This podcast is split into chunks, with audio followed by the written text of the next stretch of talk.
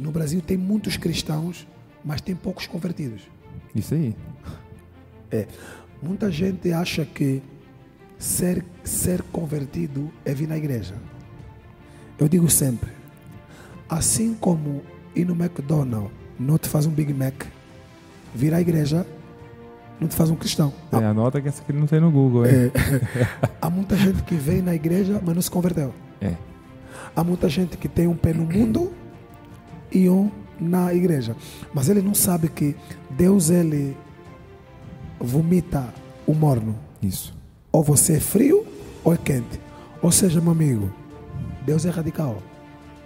Deus te quer ou quente, super crente, ou frio, que não está com ele. Eu digo sempre, é possível uma igreja ser moderna sem ser mundana.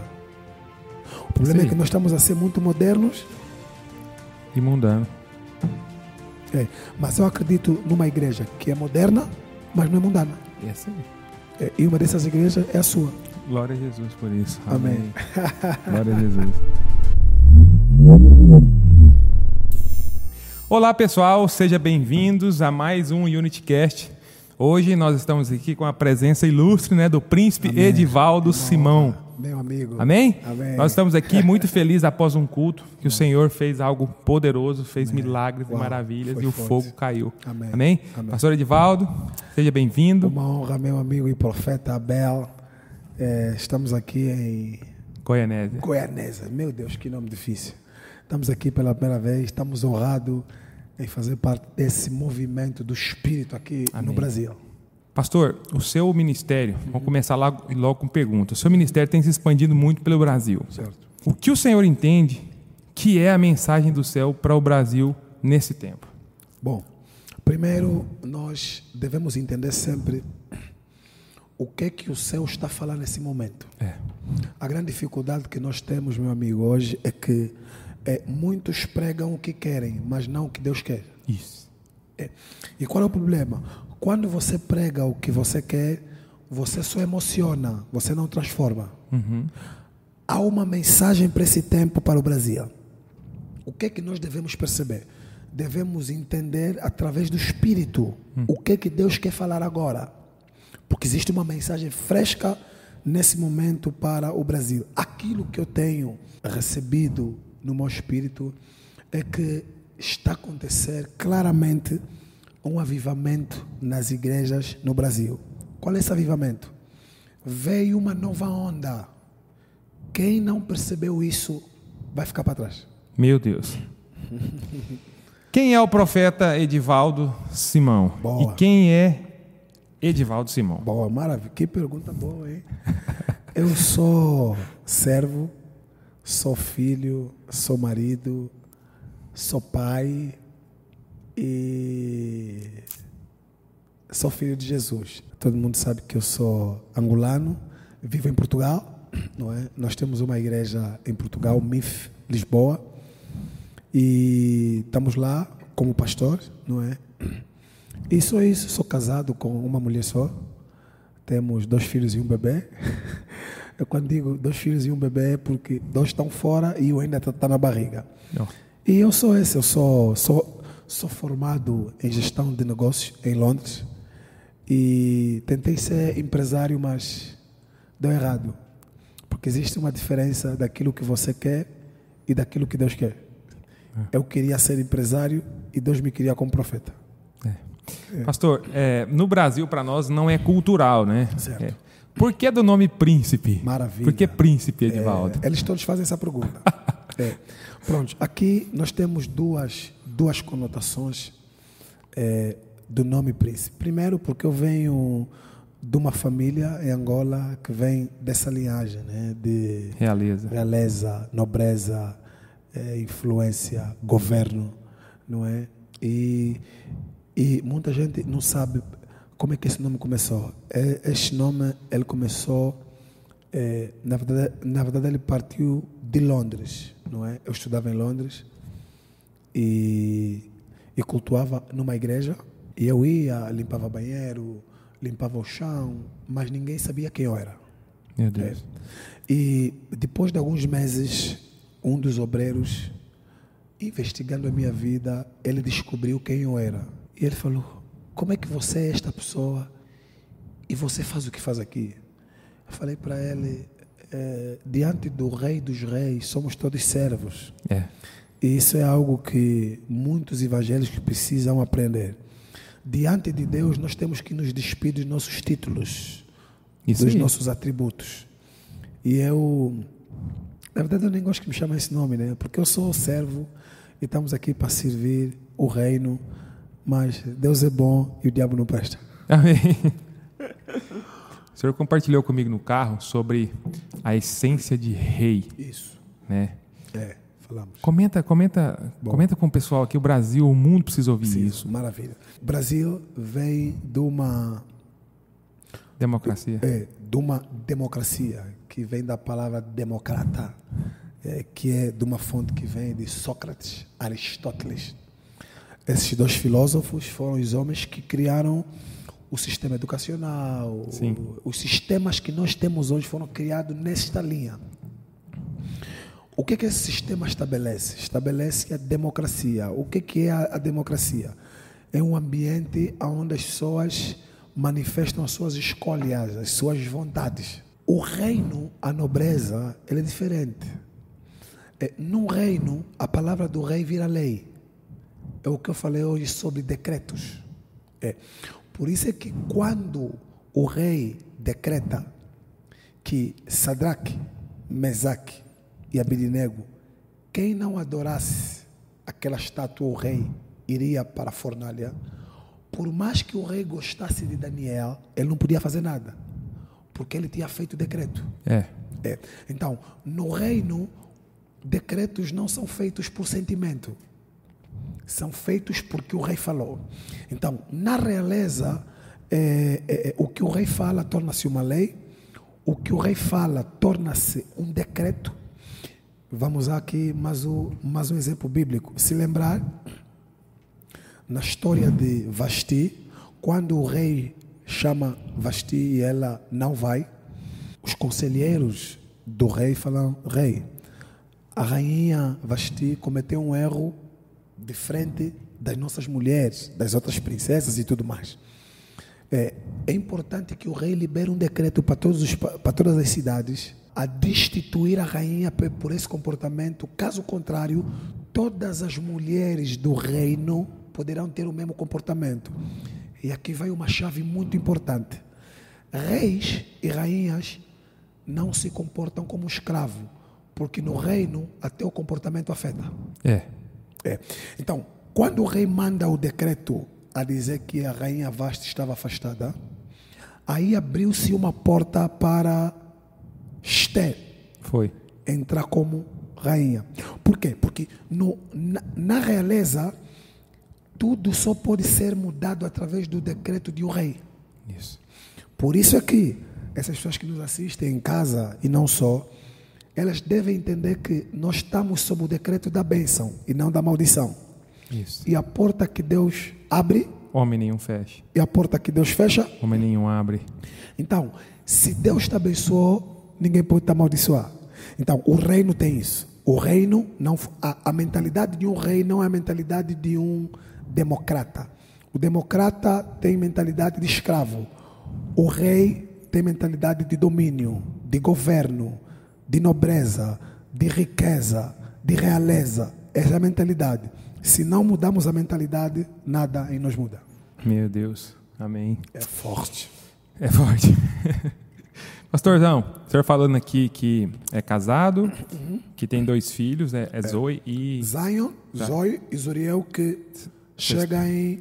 Desculpa, chega não. Já, já, Já chegou. Esp- a esposa vai dar a luz em fevereiro. O que, que o casamento representa e o que, que o casamento mudou né, no, seu, ca- no seu ministério? Forte, hein? Que pergunta boa. O casamento alinha a vida de um homem. Isso. Por quê? Porque a mulher, ela existe para melhorar o homem. Eu digo sempre que todo homem que não é casado, ele não sabe o que é a vida ainda.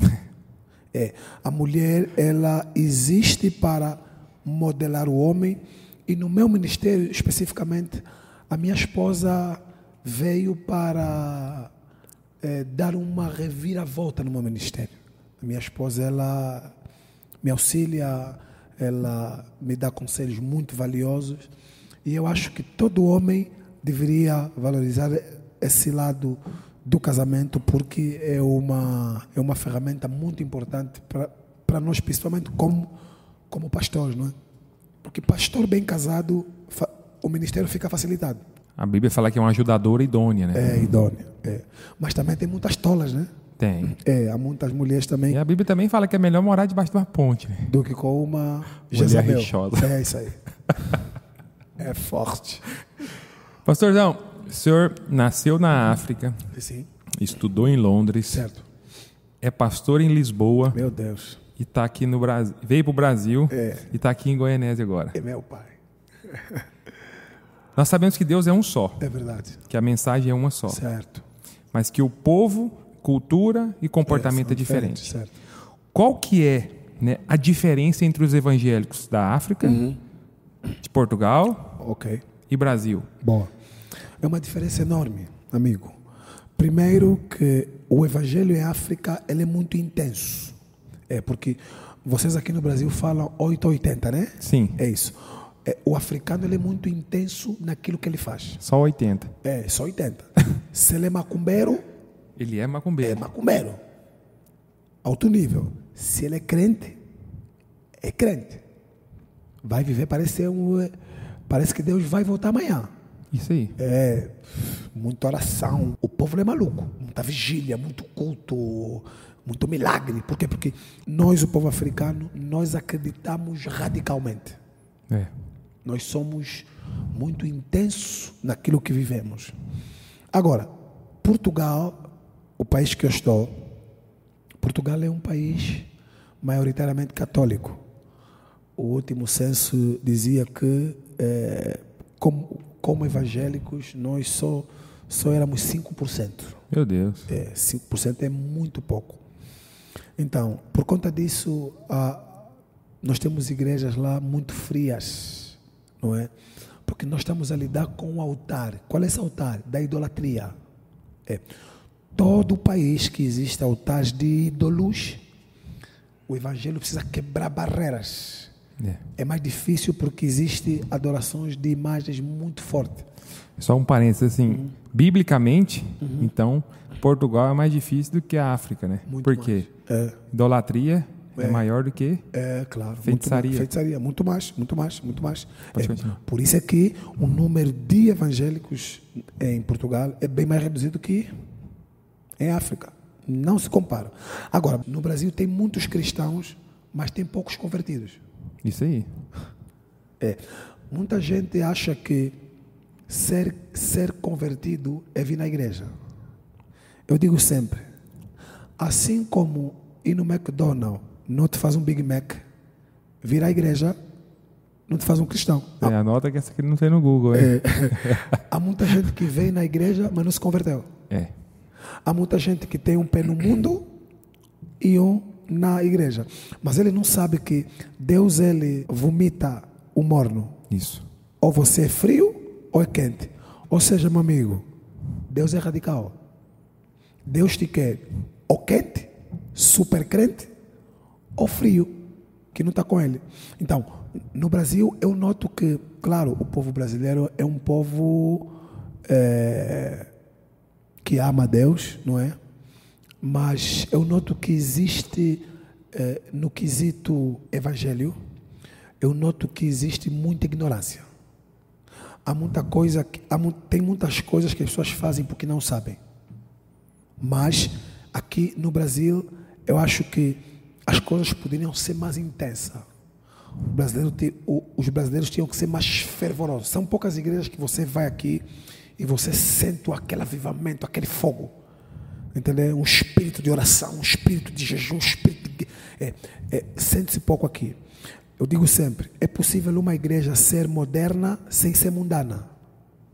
O problema Sim. é que nós estamos a ser muito modernos E mundano. É, mas eu acredito numa igreja que é moderna, mas não é mundana. Essa aí. É, e uma dessas igrejas é a sua. Glória a Jesus por isso. Amém. Amém. Glória a Jesus. Pastor, é, a- abrindo um parênteses, né? É, o senhor é um pastor que visivelmente, né, e declaradamente, um homem próspero, Graças a Deus. um homem rico, Graças a Deus. um homem abençoador, Muito. né? Um homem é, que acredita no poder da semeadura, acredita Muito. no poder da semente, Muito. que não faz conta de, de detalhes e que não se move Isso. por dinheiro. Graças a Deus. O que que você pode ensinar para o mundo? Uau. Para o mundo, não é para mim. É, Essa forte, mensagem vai alcançar o mundo. Forte.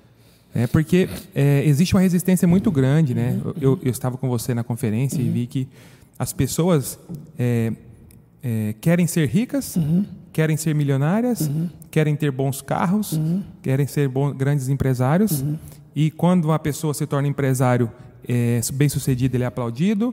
Quando ele se quando ele compra um bom carro, ele é aplaudido. Quando ele compra uma boa casa, ele é aplaudido. Mas quando o pastor compra um bom carro, ele é bandido. o pastor tem que ser rico, tem que ser pobre, É, tem que ser próspero, aí, né?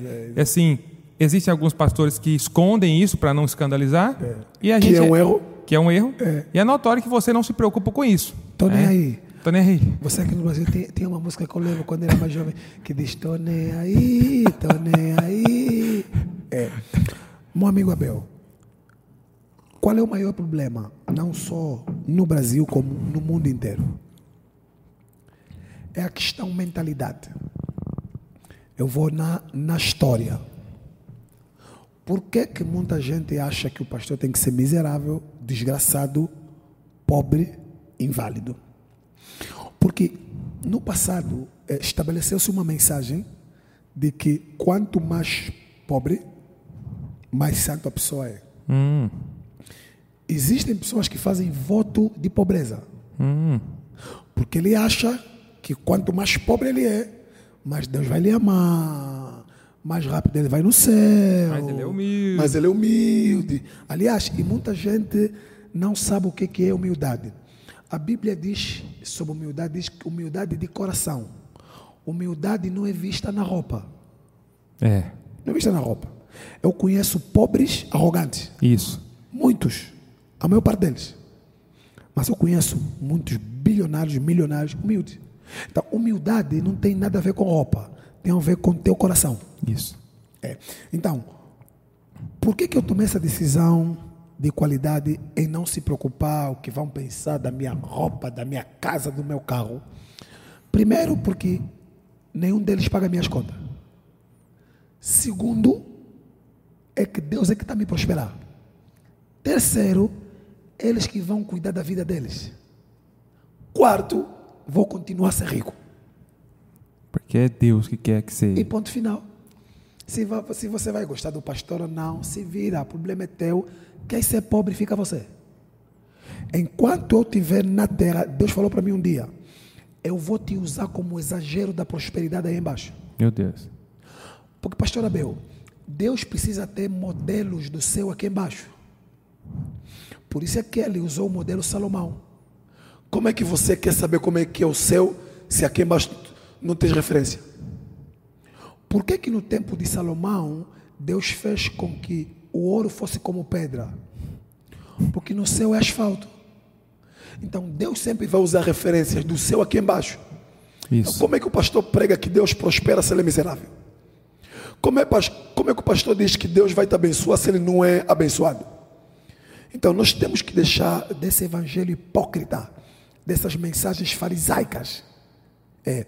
Resultado, existem alguns que dizem, ah, é, não, vocês não, não podem ser ricos. Mas eles estão a enriquecer. Então, nós temos que passar para as pessoas a seguinte mensagem: dinheiro não te leva no céu, mas também pobreza não te leva no céu. Isso aí. É, porque há muita gente que está nos ouvir, pastor, que acham que ele tem que ser pobre para ir no céu. Mas o que eles não sabem, não sei se fala isso aqui. Pode falar.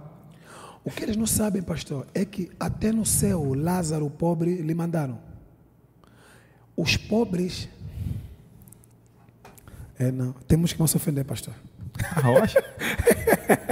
É, porque, pastor, os pobres se ofendem rápido.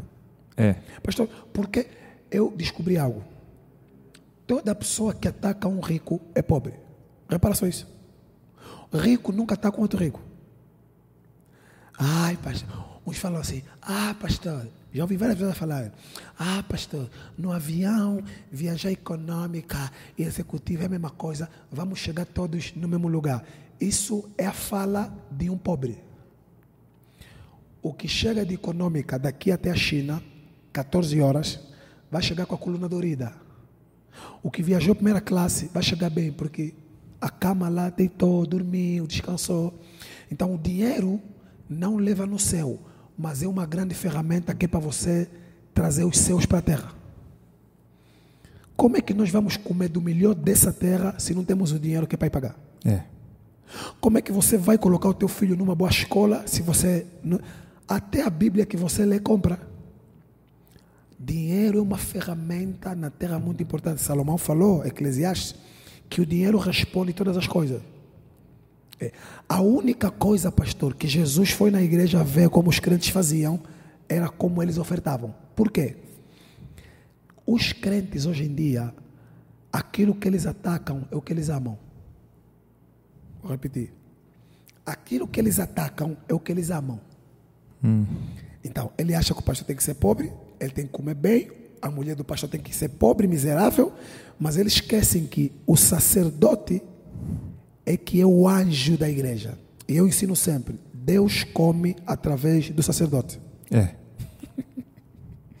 então, pastor, vamos continuar a ser rico. E é um som que vem sobre o sacerdote. Ah, é, pastor, eu tomei uma decisão. Eu não tenho não tenho vergonha em ser rico. Pode, já, pode falar o que quiser. Pode falar. Eu, para mim, pastor, já fui liberto disso. Ah, pastor, está a roubar. Continua a falar. Porque os grandes não respondem os pequenos. Amém. Tem alguma geografia, assim, algum país que é mais difícil de pregar o evangelho, de entregar alguma mensagem de Deus? Tem algum país Existe. que é difícil? A China. China? China. A China é um país muito, muito conservador. Na China é proibido pregar o evangelho. A China e não só e outros países da, da, da Ásia é proibido pregar o evangelho. Prendem. E acho que a China é um deles, mas tem mais alguns países da, da Ásia que é proibido falar do evangelho. E alguns países da África também, algumas zonas de, de África que foram tomadas por, por muçulmanos. Existe. Qual é a mensagem de Deus uhum. que tem mais queimado no seu coração Uau. por esse tempo? Pastor Abel, todo profeta tem uma mensagem. Não existe mensagem sem mensageiro. Então, a mensagem que Deus tem me dado para esse tempo é para tirar as pessoas da lama. Meu Deus. Por isso é que a minha mensagem é muito confrontadora. É. Eu digo sempre: a mensagem que não, te, que não te confronta não te transforma. Na nossa igreja eu digo sempre que se a minha mensagem tiver te deixar irritado, é um bom sinal. Uhum. Porque há coisa que só muda quando você ficar irritado. É. Então a mensagem que Deus tem me dado é de tirar pessoas do poço. É passar para as pessoas de que eles podem ir mais longe, de que eles conseguem, de que eles vão vencer, de que eles podem ir mais longe, de que Deus prospera, de que Deus leva longe, que Deus, Deus exalta, Deus cura, Deus liberta. É isso que tem queimado em mim. Se fosse, para a gente encerrar, né? A gente já vai encerrando. Uhum. É, se você pudesse entregar uma mensagem uhum. é, que alcançasse todas as pessoas da Terra, uhum. Nesse momento, uhum. qual seria? Ok. A mensagem que eu daria, se eu tivesse a falar para o mundo inteiro, era tomar a melhor decisão da sua vida. Aceitar esse Jesus é a melhor coisa que você possa fazer em toda a tua vida. Sem Jesus, não há vida. Perdão, sem a vida, não há vida. Sem o caminho, não há caminho. Sem o libertador, não há liberdade. Então, a melhor coisa que você pode fazer, se você tiver me ouvir, é você querer esse Jesus. E outra coisa, Deus, não é mau. Deus não te odeia. Deus te ama. Não importa o que você fez, não importa os teus pecados, não importa se você é whatever. Vem para Ele. Deus te aceita como estás. Mas na caminhada, Ele vai fazer um shift. A melhor decisão que eu tomei em toda a minha vida foi aceitar este Jesus maravilhoso. E você que me assiste, que não aceitou Jesus ainda, você tem uma igreja, tem aqui o pastor Abel, que tem uma igreja maravilhosa, avivada, cheia de Deus. Faça parte, porque essa será uma decisão fenomenal. Amém. Foi um prazer muito grande, pastorzão. honra, uma amém. honra muito Uma grande honra. estar aqui com você e poder te ouvir. Temos uma aliança. Apesar de ter te ouvido hoje pela manhã, É, ter não, viajado ontem. com você ontem, ontem. hoje, hoje a gente viajou três horas juntos, Meu Deus. né? E ela acelera, hein? Meu É. pai. Mas amém. Se você quiser, se quiser conhecer uma pessoa, você faz uma viagem com ela, É né? isso aí. Então isso foi aí. poderoso e assim, Amém. foi uma viagem Amém. cheia da presença de Deus. Deus é assim, foi maravilhoso. maravilhoso. Amém. E aqui na igreja, assim, eu quero te agradecer em Foi nome da bom. igreja, Amém. Uma honra. né? Porque a igreja viveu um, um tempo diferente. Amém. Certamente ficará marcado É. na vida de muitas Amém, pessoas. amém. Eu creio, a sua vinda aqui. Quero deixar o convite Meu aberto. Deus. Meu Deus. Sinta-se em casa. É forte. Todas as vezes que o Senhor te direcionar para cá, Eu vou vir. as portas estão abertas É isso aí. e você tem liberdade para falar aquilo que Amém. Deus trouxe. Tá bom? Lugares bons, voltamos sempre. Amém. E vocês que estão nos escutando no podcast, né, no UnityCast, né, curta, compartilha, né, mande para mais alguém, dá um print aí, compartilha. Vai no YouTube e assista o vídeo completo dessa, dessa mensagem, se você quiser ver esse príncipe lindo, Meu Deus. né? E, e, e a mim, né? Estaremos lá. E a mim, Deus te abençoe, deixe seu like, compartilhe, deixe seu comentário, que tudo isso faz com que essa mensagem alcance mais pessoas Amém. ainda, tá bom? amém. Pastor, muito obrigado. obrigado, Deus te amigo. abençoe Deus e continue te abençoe. usando. Tamo juntos. Seja esse Amém. Profeta sensível ao. Senhor, Amém, que não negocia a Amém. verdade Amém, e nem os princípios do Amém, Senhor. meu amigo. Amém.